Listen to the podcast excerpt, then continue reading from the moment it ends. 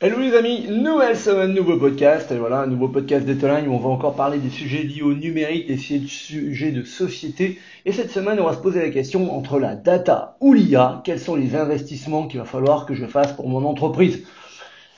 Nous sommes en 2023. Nous pourrions nous poser la question si euh, nous ne devrions pas mettre en place une véritable gouvernance des données dont ça fait des années qu'on nous dit qu'il faut collecter, préserver leur qualité tout au long de leur cycle de vie.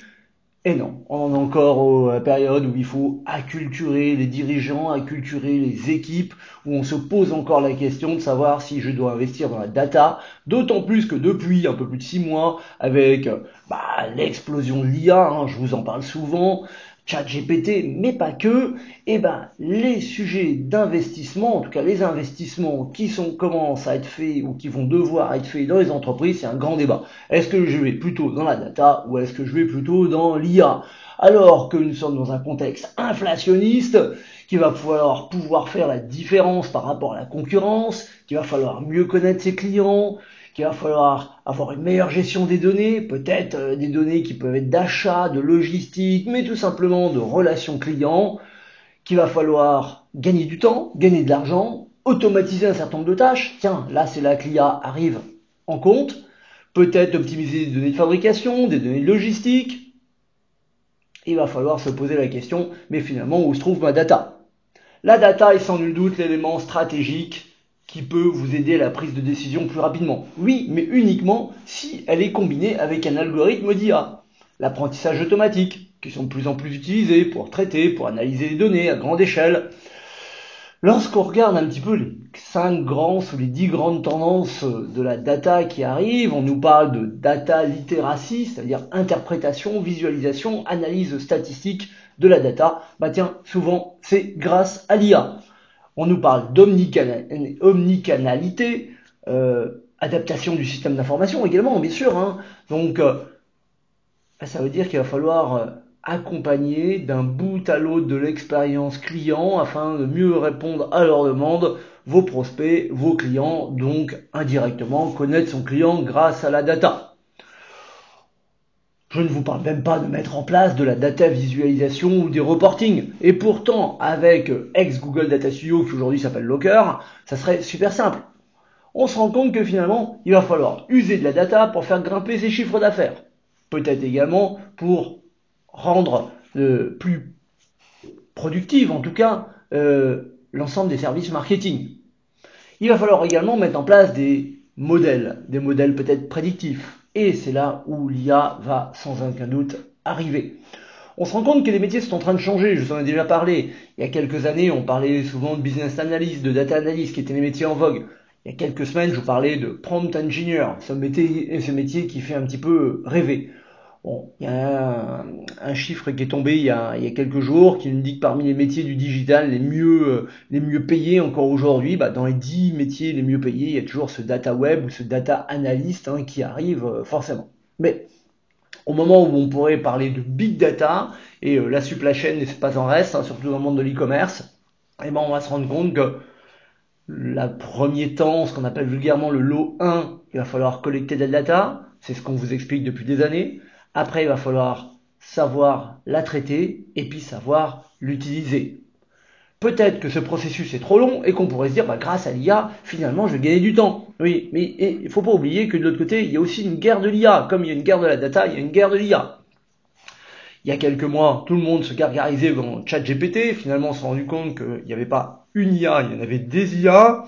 Il y a quelques jours, on se demandait si le métier de créateur artistique, graphiste, directeur artistique allait être menacé dû au fait euh, de l'arrivée de mid-journée, mais pas que, parce qu'il y en a plein d'autres également.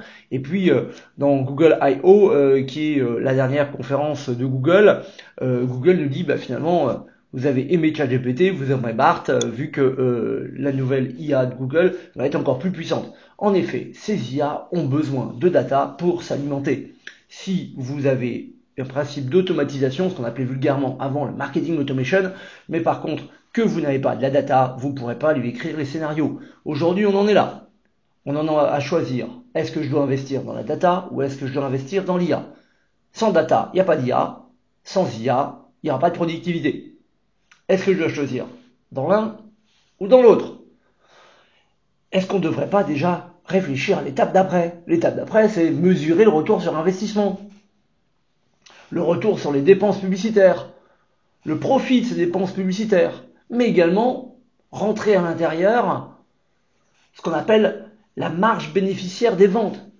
En effet, ça vous permettrait d'avoir une meilleure visibilité sur la conversion, mais sur le cycle total de la vie du client, en rentrant à l'intérieur les frais euh, de salaire, euh, les ressources qui ont été affectées, et là on se rendrait compte que finalement, mettre une IA à l'intérieur nous fait gagner du temps et de la productivité, mais qu'au final, il fallait avoir déjà de la data. Optimiser son temps, c'est véritablement euh, un des prochains enjeux. Hein. Bien sûr, il y a l'impact de l'inflation et l'e-commerce en général qui lui est en plein développement depuis à peu près 20 ans. On pensait que finalement euh, il arrivait sur un palier, puis il est arrivé à la période Covid, et puis euh, bah, on n'a jamais eu autant de drive euh, que, que ces derniers mois.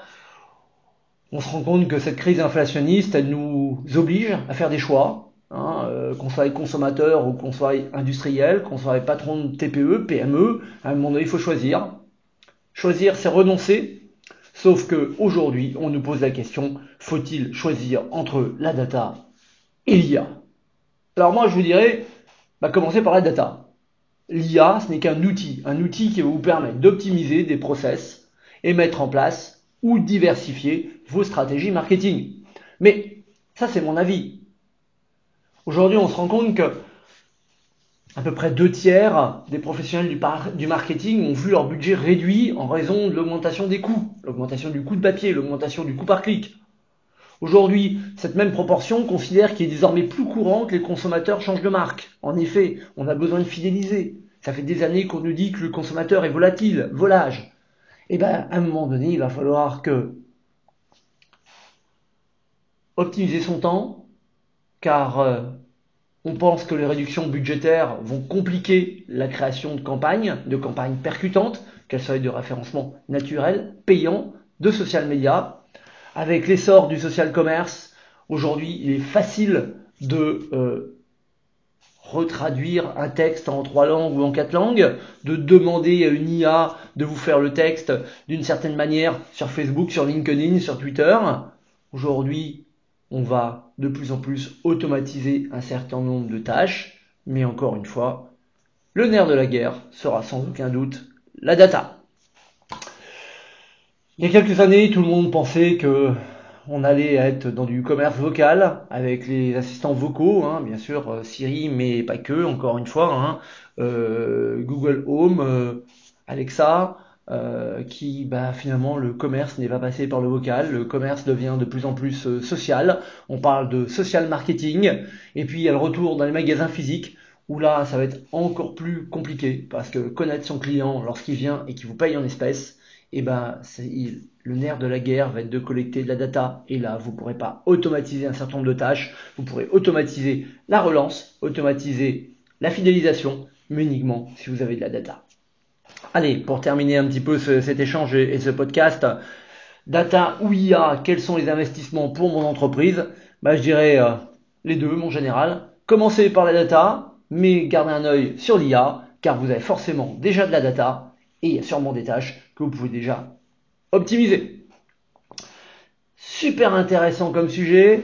Je vous invite à le commenter, à, me laisser euh, également vos avis, comme vous le faites généralement. C'est très très riche et très intéressant. Et puis, bah, s'il y a des sujets euh, euh, sur lesquels vous voulez qu'on échange, qu'on parle et qu'on amène dans le podcast dans les prochaines semaines, et eh ben la parole est à vous. Allez, comme d'habitude, on se rejoint sur les plateformes habituelles de podcast, hein, bien sûr, Google, Deezer, YouTube, Spotify, j'en passe, j'en passe, SoundCloud, etc., etc., etc. Et puis, euh, je vous dis à très très bientôt. Ciao ciao les amis